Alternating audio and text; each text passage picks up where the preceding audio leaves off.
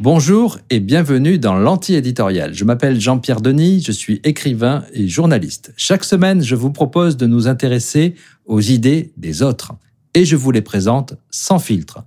L'anti-éditorial, un nouveau média conçu par Bayard. La Joconde entartée, ce récent attentat commis au musée du Louvre contre le tableau le plus célèbre du monde, nous le rappelle sourire n'est pas toujours une partie de plaisir. D'ailleurs, on se demande depuis des siècles à quoi peut bien penser Mona Lisa? Mais la question, évidemment, va au-delà du fait divers, et ce n'est pas un hasard si elle surgit aujourd'hui, alors que nous enlevons nos masques anti-Covid et que nous retrouvons justement notre capacité à sourire en public, comme le fait la Joconde. D'ailleurs, Plusieurs études récentes, dont celle de l'anthropologue David Le Breton, se penchent sur le mystère, le plus humain qui soit, oui, le mystère, car l'énigme de la Joconde est aussi emblématique de ses ambiguïtés. Oui, le sens du sourire change du tout au tout selon les personnes, les époques ou les civilisations. Il est très difficile de le décrypter. Tenez, la Révolution française, par exemple, eh bien, elle a commencé, d'une certaine façon, elle a commencé par un sourire. Oui, la Révolution, la vraie, celle dont nous connaissons plutôt l'autre visage, celui de la terreur. Alors, ce sourire, il est à la fois féminin et féministe, c'est celui d'Élisabeth Vigée-Lebrun. Il a été exposé pour la première fois au Salon de 1787 et aujourd'hui, il est accroché au musée du Louvre, comme la Joconde. Vigée Lebrun n'est pas n'importe qui, c'est la portraitiste de la reine, de Marie-Antoinette. Mais à l'époque, son travail surprend et choque, car l'artiste, cette fois-ci, se peint elle-même et elle se peint avec sa fille dans les bras. Alors, soit parce qu'une femme ose réaliser un autoportrait, même si c'est peu fréquent, après tout, elle n'est pas la première, loin s'en faut. Passe encore qu'elle choisisse de souligner l'importance de l'enfant, de l'affection, de l'intime, du spontané, aux dépens de sujets plus édifiants ou plus sérieux. Mais non, voilà le problème. La mère sourit la bouche ouverte. Et c'est ce détail qui, franchement, suscite l'indignation. En effet, montrer ses dents est jugé jusque-là extrêmement vulgaire. C'est une attitude réservée au bas peuple, ou alors aux enfants. Si une personne de qualité remue ses zygomatiques, elle garde à tout prix les lèvres serrées. Un critique d'art de l'époque, un certain Barthélemy Moufle d'Angerville, s'offusque de la pose choisie par Vigée Lebrun. Une miniardise que réprouvent également et les artistes, et les amateurs, et les gens de goût, euh, dont il n'y a point d'exemple chez les anciens. C'est qu'en riant, elle montre les dents, cette affectation, et surtout déplacée dans une mer, elle ne compasse point de la sorte ses mouvements, et se livre sans mesure à tout l'excès de son tendre enthousiasme. Voilà la critique de Barthélemy Moufle d'Angerville. Colin Jones, qui est professeur émérite d'histoire culturelle à l'université Queen Mary à Londres, a consacré deux ouvrages à ces deux pôles extrêmes de la fin du XVIIIe siècle, le sourire d'Elisabeth Vigée-Lebrun, celui qui émancipe, et le sourire de la terreur, celui qui éradique. Dans un article tout récent, Jones rappelle que la révolution picturale est aussi une révolution médicale. Au XVIIIe siècle, Paris est à la pointe du traitement dentaire. Au point que dentiste, le mot français, est inventé vers 1720 à Paris et qu'il est passé tel quel dans la langue anglaise. Deux siècles et demi avant les influenceuses d'Instagram ou de TikTok, le sourire est donc un produit français d'exportation, un produit à la fois technique et artistique, médical et culturel, nous dirions aujourd'hui que c'est du hard power et du soft power. Malheureusement, ce succès sera de courte durée, évidemment, car la révolution, la vraie, le fera un petit peu passer de mode. Alors il n'empêche, aujourd'hui encore, la France possède deux des plus célèbres sourires de l'histoire de l'art et du monde. Le premier, c'est l'ange de la cathédrale de Reims. Il a été sculpté entre 1236 et 1246 et le second, on l'a évoqué, c'est cette fameuse Joconde peinte en 1503, entartée en 2022. Le récent entartage d'ailleurs de Mona Lisa montre à quel point ses sourires continuent de fasciner. Mais cette fascination justement pour le sourire, elle vient de loin. Et c'est ce que montre une très sérieuse étude euh, qui vient d'être présentée aux États-Unis, à Philadelphie, au congrès Experimental Biology. L'homme ne s'est pas seulement efforcé de représenter le sourire à travers les œuvres d'art, il a également cherché à le reproduire chez son meilleur ami, oui, le chien.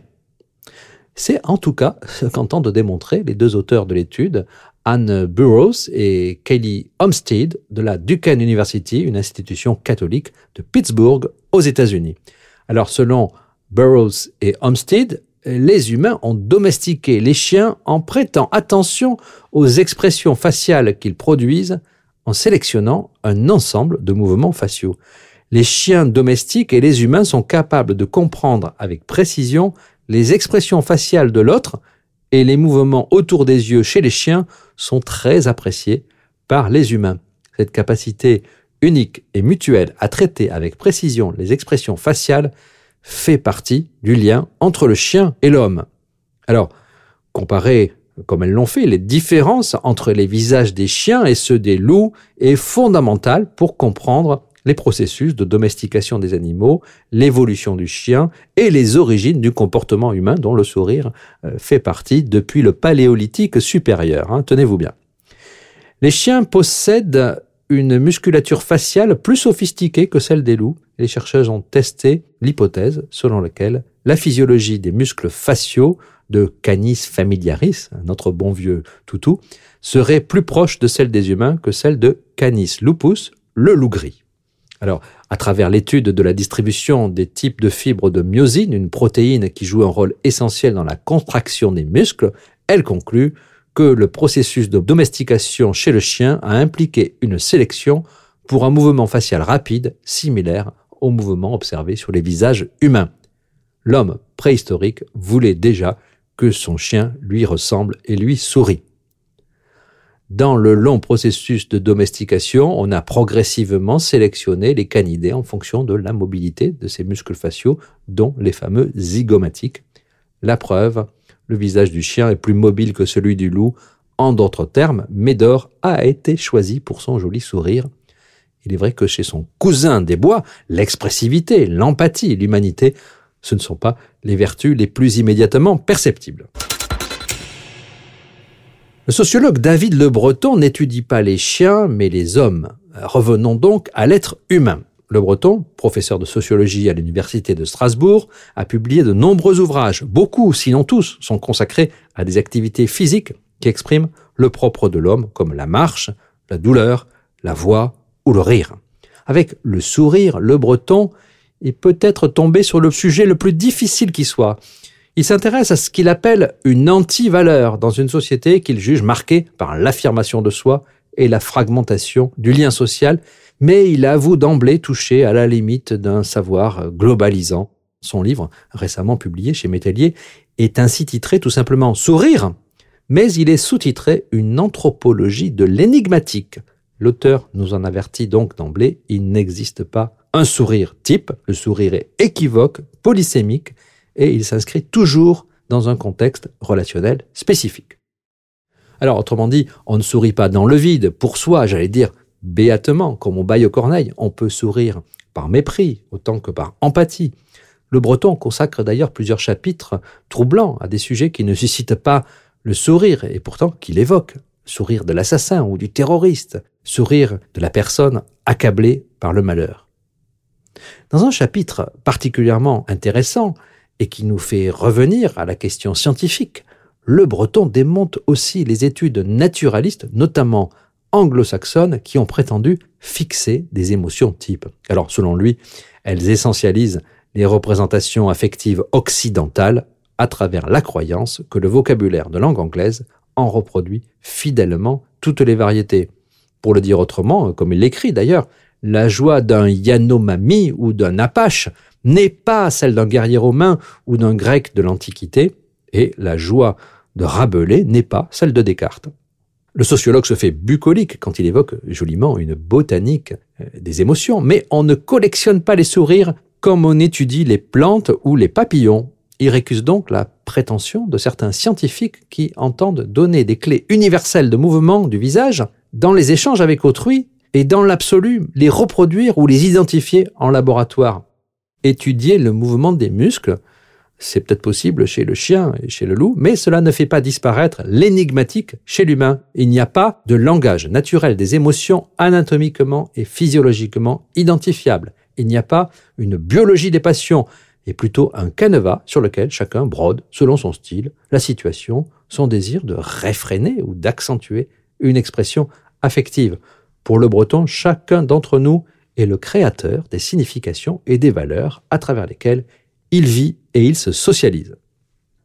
Alors terminons logiquement par la photographie que le breton étudie évidemment.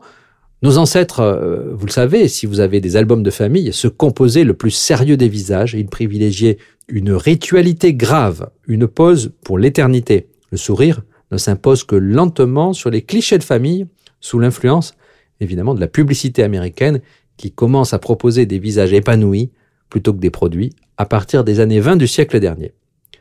La politique, surtout en France, a tardé à suivre le mouvement en cette période électorale. Nous voyons des candidats s'afficher partout le sourire euh, aux lèvres devant les bureaux de vote. Mais rappelons que Valéry Giscard d'Estaing a été le premier président qui ait choisi de sourire pour son portrait officiel. Mais surtout, rappelons que prendre l'air aimable et réjoui ne vous assure pas du succès. On le sait depuis le cuisant échec de Jean Le Canuet à la présidentielle de 1965, le candidat centriste était surnommé par ses adversaires Monsieur Dent Blanche. Sans le savoir, ses opposants rejoignaient ainsi les critiques d'Elisabeth Vigée-Lebrun. L'anti-éditorial vous a-t-il fait sourire cette semaine et toutes les semaines depuis un an qu'il existe? J'en profite pour vous demander votre avis. Thank